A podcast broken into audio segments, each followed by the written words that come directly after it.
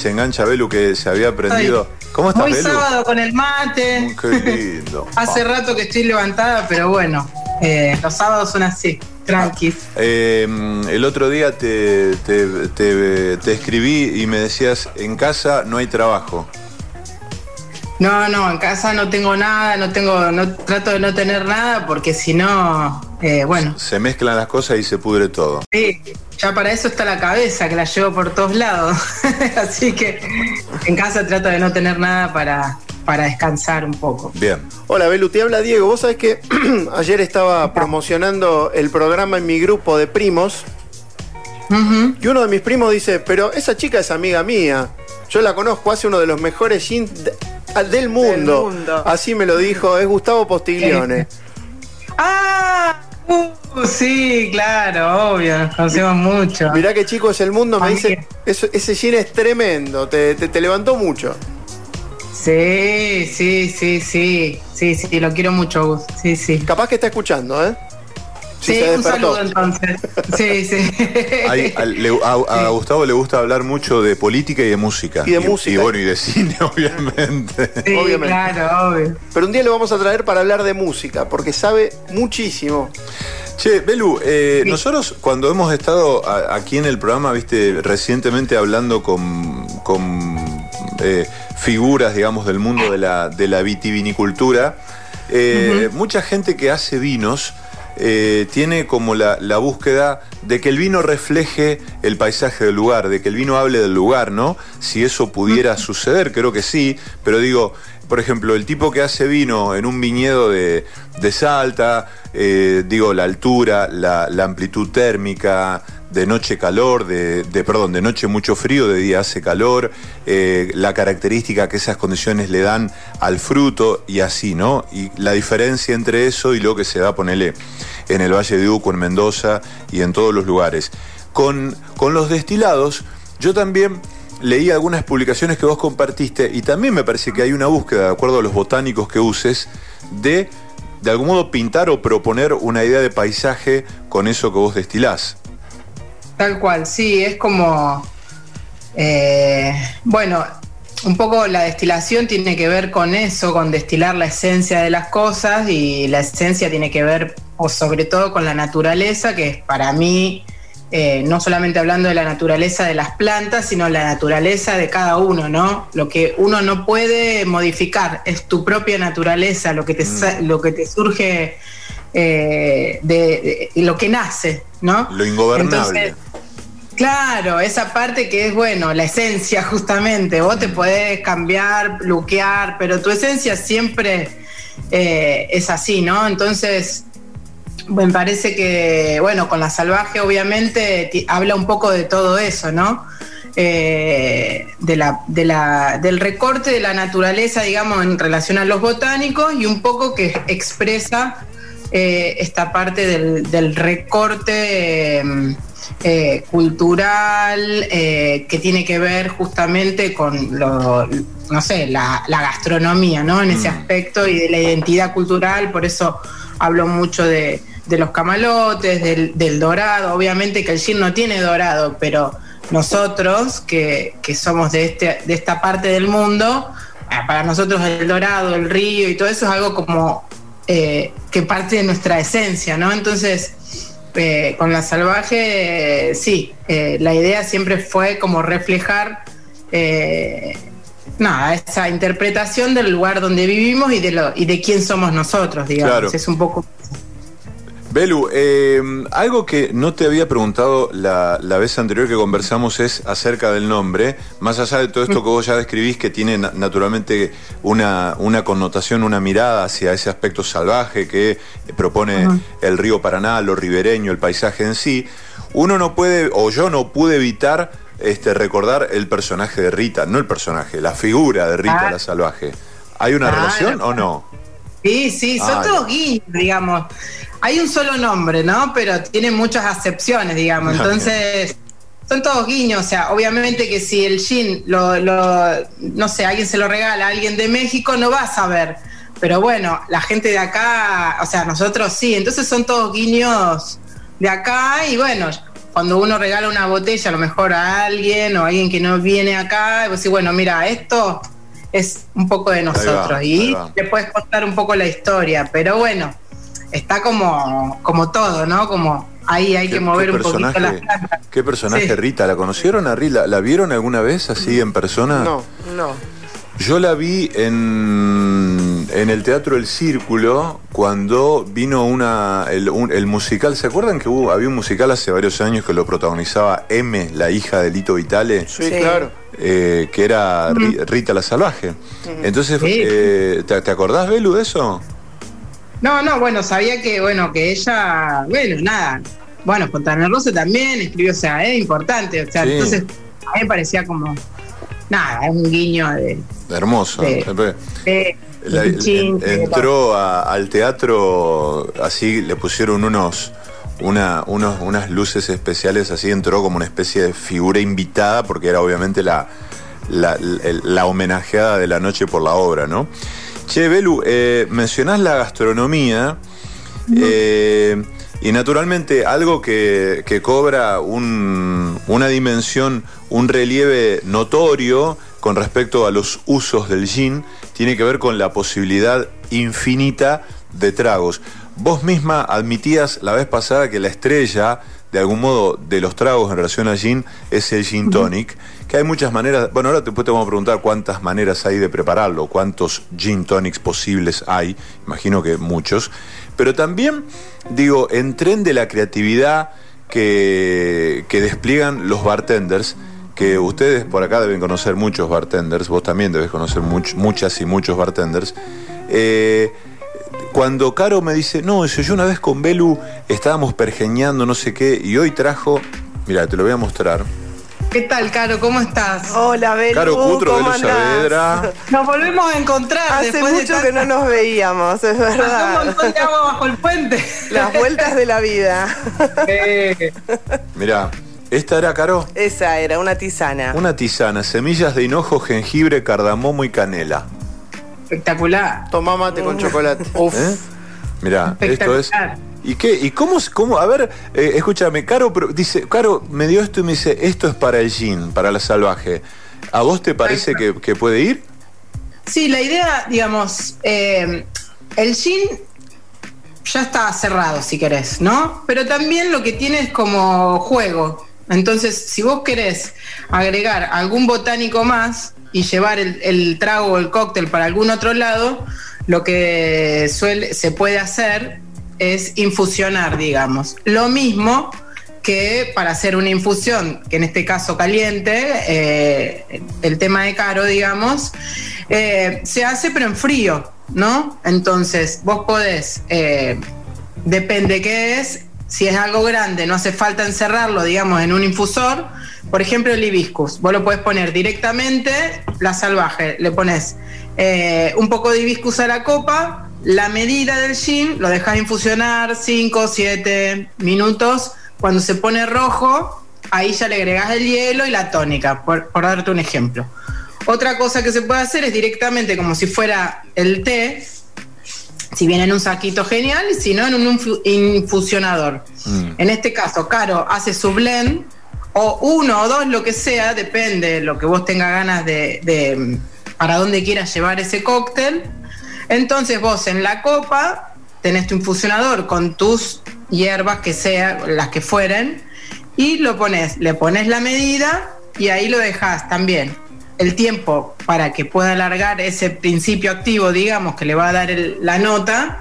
Y luego si le pones el hielo y le puedes poner directamente la tónica si querés hacer un gin y si querés llegar el trago para otro lado también, evidentemente. Pero bueno, es como seguir agregándole más opciones al gin. Más sabores, claro. están tomando nota, ¿no? están, están, anotando. No termina más esto, no termina más, cada vez hay más posibilidades. Está, está bueno, es divertido, digamos. Es infinita las posibilidades que puedes hacer, porque eh, aparte también va de la mano de la creatividad del bartender que, que te arme el trago. Eh, el gin que hace Belu combina muy bien con semillas, con especias, eh, con té verde, por ejemplo. Así que. Sí, la verdad que está bueno eso como para sí, tal, tenemos que volver a hablar. Hacer de todo.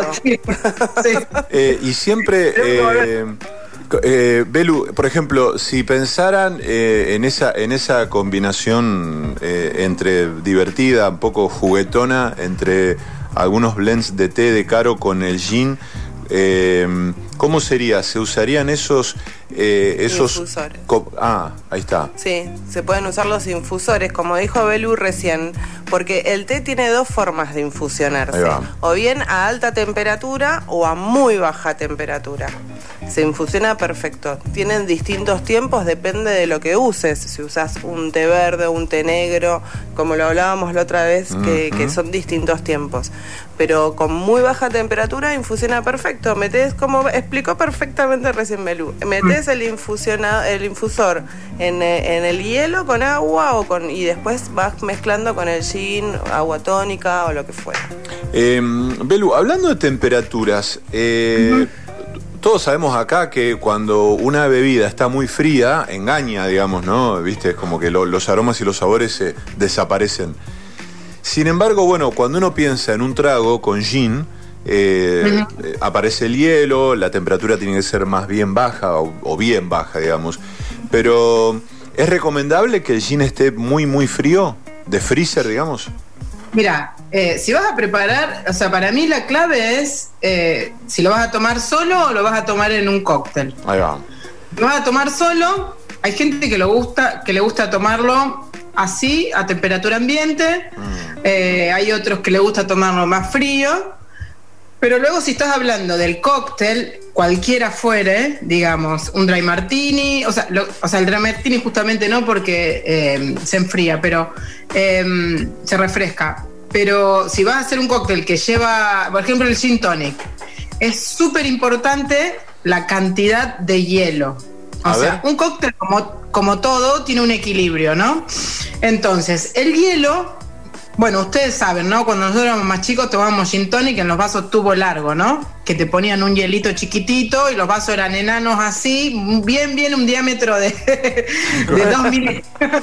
y vos le decías, no, no, sacale el hielo, sacale el hielo y poneme más porque te lo llenaban. Bueno, eh, es una- otro estilo de gin, el gin eh, más clásico, digamos, el gin clásico inglés.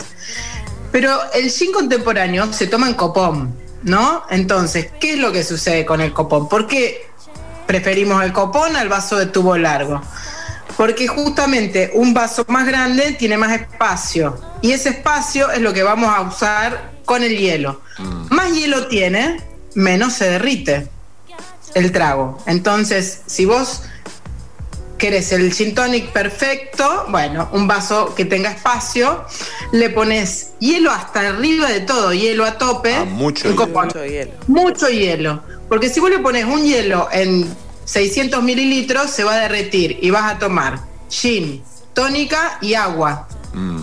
En cambio, si vos le pones mucho hielo, la medida siempre va a ser la misma. O sea, es una parte de gin y tres partes de tónica. Sí. Lo que sucede Sí. es que con el hielo no se va a derretir, entonces vas a tomar el trago perfecto de principio a fin. Che, Diego, más allá de estas chicas que saben un montón y todos los conocimientos están compartiendo, me parece que tienen más noche y más barra que, El Coco Basile. ¿No? que Guille Coppola, ¿eh? Está clarísimo. En otras épocas. Porque aparte, vos sabés que cuando, cuando hablaba recién Belu, noto hasta todavía cierto, eh, ¿cómo te podría decir? Eh, Cierto enojo todavía de aquellas épocas donde la timaban con el hielo y los vasos finitos. Todavía hay, hay como, un vaso ¿no? como la gente. Sí, no me, el no me vaso de jodas. plástico aparte. Era un ¿No? horror. Ahí, ahí hay como un todavía un enojo. Che, vos sabés que. Todavía hay gente que te sigue pidiendo, no me pongan hielo, no me pongan hielo. Digo, no. Che, vos sabés que el, el otro día este, me estaba. eh, antes, me puse a cocinar y me hice un gin tonic, ¿viste? Y me pasó que no pude pasarme a otra bebida para comer. ¿Me entendés? Como que me hice otro. Se te calentó el pico. Sí, no, pero viste cuando vos decís que se calienta el pico, decís, bueno, ahora me abre un vino. No, no, no, no, no. Se- las- ¿Pasa eso, Belu?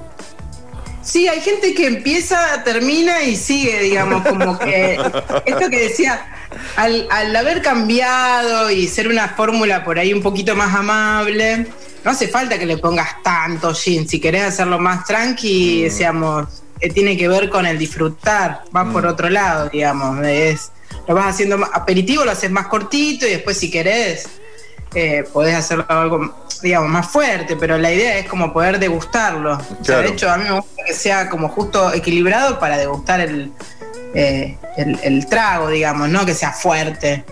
Eh, bueno, eso es para uno. El, el, el gin tonic clásico es limón. Tiene como tiene el limón, tiene una, un, un twill, se, se llama un, un- un twist, un twist de limón, ¿no? El, el clásico tiene la rodaja, digamos. Ah, la El inglés, el, el típico de, con viene con la rodaja y todo. La verdad es que, digamos, el otro que es bastante seco está bien porque le levanta, el, eh, le da más acidez, pero el, en realidad si vos le pones la cáscara es mucho mejor porque la parte interna del limón rompe la burbuja de la tónica. Entonces eh, te, te- te- te quita la efervescencia. Por eso se recomienda eh, el twist sería la cáscara, porque aparte el aceite esencial está en la cáscara, el resto Claro, no tiene aceite esencial. totalmente. Entonces le agregás lo que querés, inclusive lo podés torcer y tirarle el perfume, pero no ponerle la, el twist, digamos. ¿Vos experimentás en tu, en tu casa con este con distinta, distintos aromas sabores cuando te haces un, un gin tonic?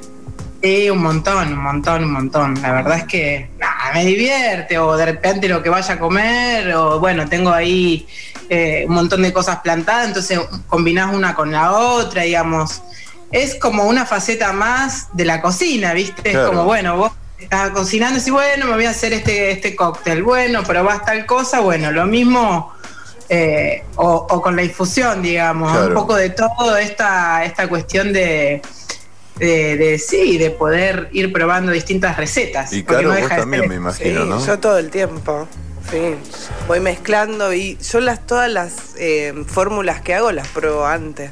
A ver si me gustan, si no me gustan, le saco, le pongo. ¿Y con tragos también?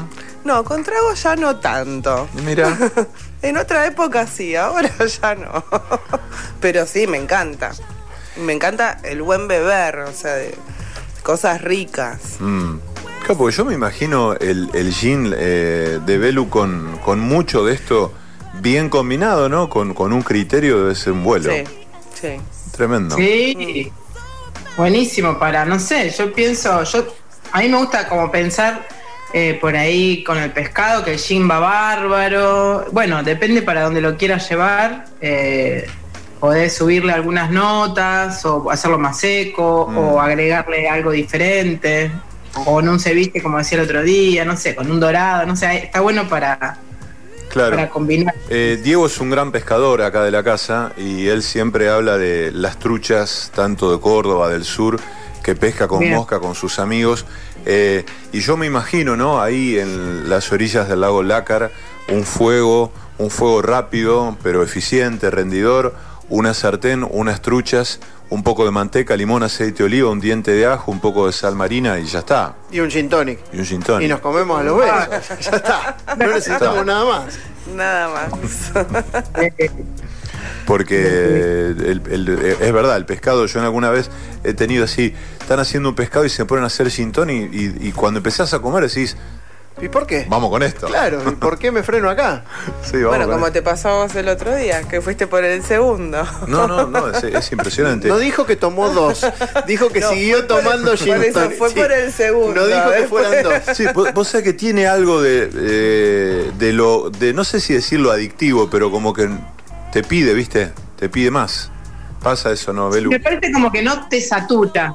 Viste Eso que hay es. alguna No bebida cansa. que está buena, porque tiene, cada cosa tiene su momento, claramente, pero eh, por ahí repetir mucho de algo no, no, no, se te satura en un momento, entonces Che, el eh, me parece como siempre es un poco así. Claro, ustedes que son chicas viajadas, em, yo cuando conocí gente de otros, de, de algunos países em, eh, europeos, no, no, es, no es tan así como lineal, pero por ejemplo, me parece que los españoles son de, de tomar más que nosotros. Que nosotros, viste, por ahí nos hacemos los pistolas, no, que no sé qué, y cuando vos ves cómo toma un español, decís, No, no, sos... mucho eh, más.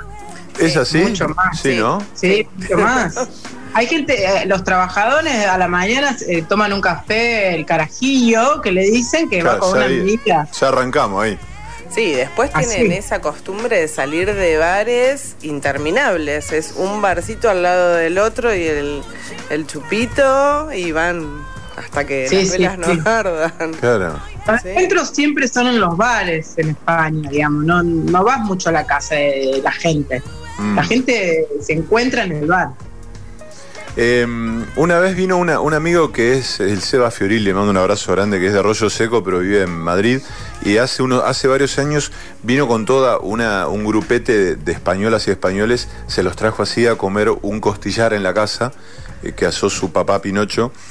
Y, y me dice, éramos- nos, habíamos, nos habíamos quedado a dormir la noche anterior y esa mañana fuimos a hacer algunas compras a un súper en Arroyo y me dice, Seba, vení que los chicos quieren comprar algunas cosas. Bueno, vamos, fuimos medio dormidos, viste, después de desayunar, a un súper, un changuito.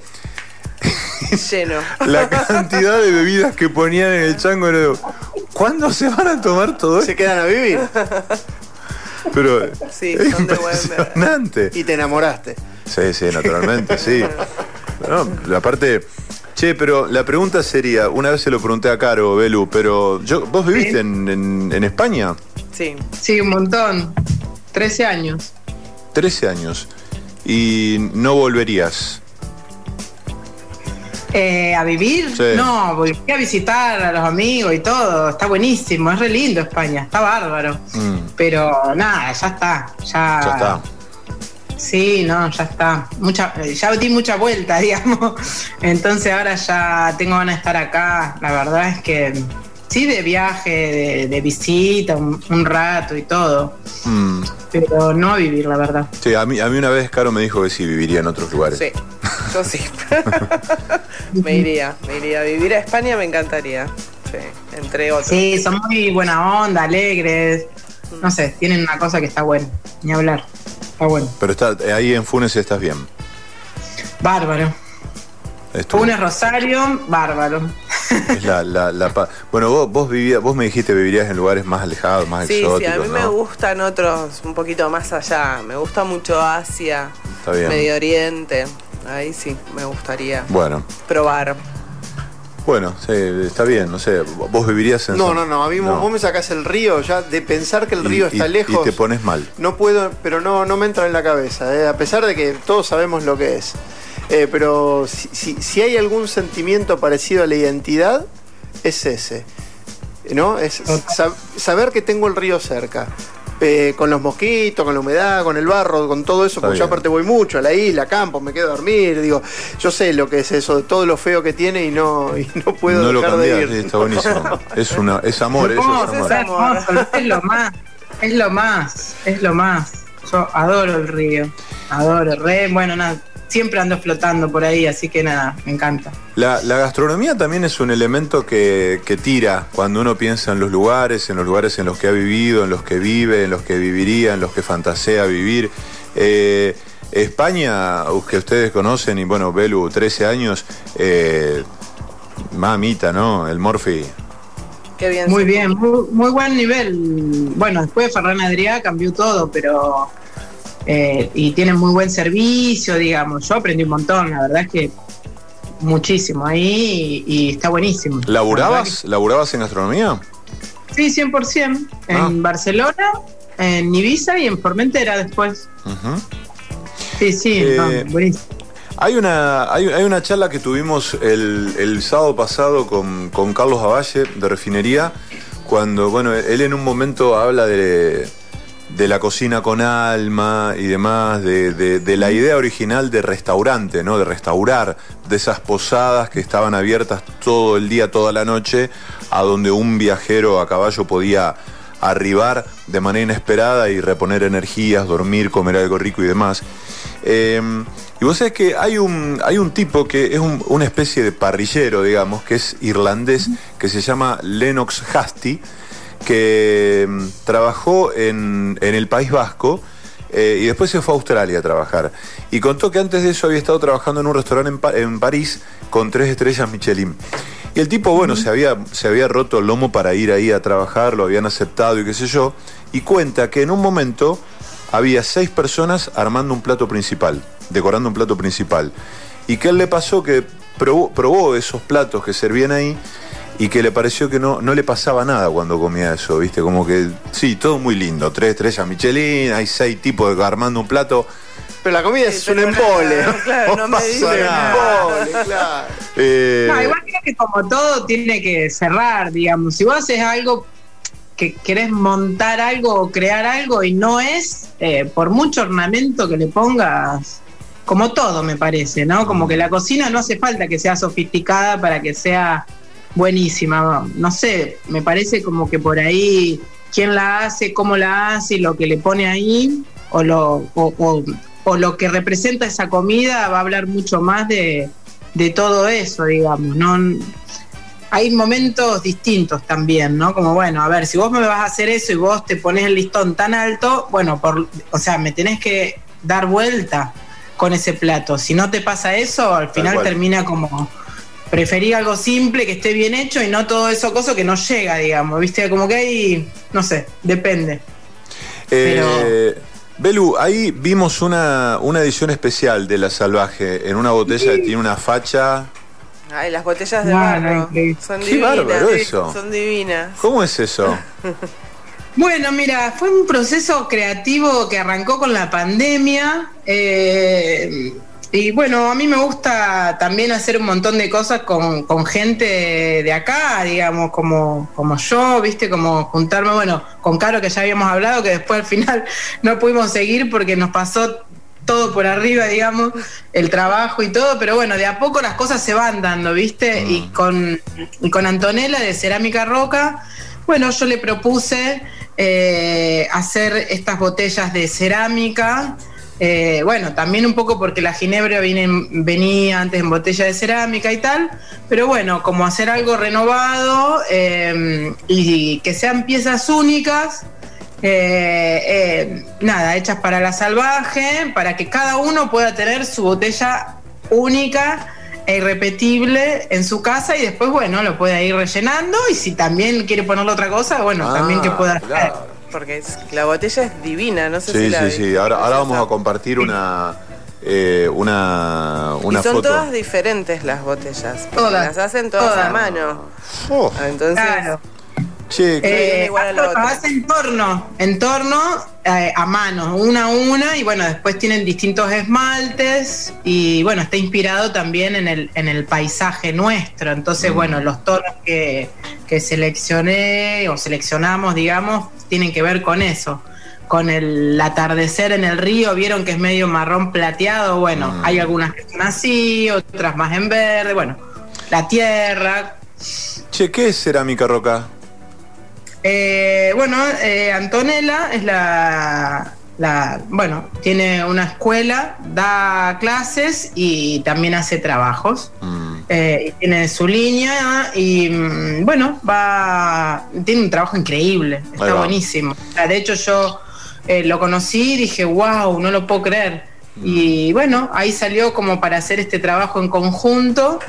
Eh, y bueno, estuvimos como seis meses charlando y viendo a ver qué podíamos hacer, buscando. Y yo decía, bueno, ¿qué hacemos? Bueno, y, y también, bueno, en la botella esta que tenemos de Manuel Belgrano, donde se ve justamente la imagen de la isla y todo, que tenés el cielo, el verde, el marrón y el plateado. Bueno, eh, dije, bueno, ahí es por, por donde vamos a ir y, y bueno, ahí está para que cada uno se lleve el paisaje a su casa. Belu, eh, un día así, eh, está buenísimo el día, el fin de semana va a estar así. ¿Te vas a cocinar algo rico el fin de? Sí, normalmente, bueno, asadito y últimamente, que hace un montón que no puedo ir a España, estaba ahí haciendo paellas. Oh. Pero sí, me- qué rico. eh, como que hay algo, después del fin de semana pasada eh, hice mm, los eh, los dumplings o las gyoza, porque me compré ahí la como para hacer la, la- la masa, que es como, bueno, en las empanadillas estas chinas o japonesas. Ah, sí. Bueno, siempre haciendo algo ahí, aprendiendo, bueno, algún ceviche, no sé, algo así. Bueno, cuando se pueda vamos a ir a, a este, a, a la, a la casa de Belu a que nos haga una paella, le vamos a ayudar. Porque Sí, si vivió 13 años en España, algo de haber aprendido de, de- de- de Ay, paella. no sé, ahí, ahí va, ahí voy. Vos sabés que soy media sabandija con el de la paella. Qué buena Otras palabra, cosas sí, pero la paella, viste que es como. Es difícil hacerle una paella a un español. Es como que un español venga a hacerte un, un asado. ¿ves? Como que está, Un español ya como empieza a prender el fuego, ya mirás así como. "Mm, madre mía. Pero Es bueno, como, sí, sí. es como un español y decirle, te voy a hacer una tortilla. Dale, sí, dale cuando quieras. Te mira y te Dale, dale, dale, dale. ¿Sabes qué? El otro día vi, eh, lo, lo- lo conté acá, a Fernando Troca, ¿viste? El cocinero, eh, que hizo una paella en un. en- en- bueno, en, un- en una paella propiamente, ¿no? Eh, Sí. En, en- en la- el fuego. Hizo un sofrito que me voló la cabeza porque no conocía esa técnica. Que, digamos, cebolla, pimiento rojo, tomate rallado y pimentón Sí. dulce. Entonces Sí. dejó eh, eso en aceite de oliva, en una sartén a fuego bajo, horas, un par de horas, ¿no? Lo revolvía. Le quedó como una mermelada, ¿no? Entonces empezó la, la- la paella con este, aceite de oliva, un poquito de verduras, pimiento verde, un poquito de cebolla. Tiró el arroz, tiró pechito de cerdo, em, calamar, no sé qué, y le puso unas cucharadas de, ese, de, esa, de esa pasta que era un veneno divino, Ah, buenísimo. una onda. Sí, hay algunos trucos, hay algunos trucos. Yo ah, te digo que estuve llamando a todos mis amigos cocineros, porque tengo un montón allá, y le digo, pues, pásenme la data, así que bueno, estuve haciendo ahí como un poquito de trampa, pero la verdad Ah. que buenísimo. Hay un montón de trucos, ¿eh? Para, como todo, ¿no? Pero sí, están buenos esos toques finales. Tremendo. Belu, eh, te liberamos porque estamos en las 12 y te agradecemos este tiempo. Bueno, ya nos cruzamos, nos encanta cruzarte. Siempre me preguntás de qué vamos a hablar o no sé qué. Y la verdad es que me encanta la dinámica que se da. Yo por ahí puedo anticipar, te puedo decirte, mira, está, está Carolina con los té, no sé qué, esto, lo otro. Pero esta, esta cuestión que yo no sé si pasa exactamente por la improvisación, sino eh, como algo del orden de, del devenir de la conversación, la verdad que yo la prefiero. Sí, a mí también me gusta y, bueno, como hablar un poquito de lo que hacemos y lo que surge y de lo que se puede hacer y pensar ahí como un boceto de, de nuevas acciones porque por suerte la gastronomía, las bebidas y las infusiones nunca se agota, entonces como que siempre hay algo nuevo para hacer. ¿Lo tenés a Diego Córdoba? Eh, no, Ah, bueno, él, ca- él capaz que te conoce. Eh, es el embajador de marca de Rutini y eh, también Ah. es un... un- un- Ah, sí, perdón, sí, sí, lo vi, lo he visto, lo he visto en alguna cata, sí, sí, lo conozco, perdón, Eh, no sabía la. Porque también él se puso a jugar con, con- con las destilaciones eh, y, y en, alguna, en algunas reuniones ha llevado así algunas muestras para nosotros, ¿viste? Eh, para, para hacernos probar. Este, así que no va a faltar ocasión en la, en la que este, nos, nos juntemos a comer, a disfrutar y a probar cosas ricas. ¿eh? ¿Cómo no? Encantadísima. Eh, ahora vamos a charlar con él, así que, que también le, le- le vamos a nombrar la idea. Belu, gracias por estos minutos, te mandamos un abrazo. Bueno, gracias a ustedes y Caro, bueno, ya tenemos que volver a, a- a contactarnos Ya otra nos vez. contactaremos de nuevo. Bueno. Te mando un beso. Un beso para ustedes, Gracias, gracias, Belu. chicos. Chao, chao, nos vemos.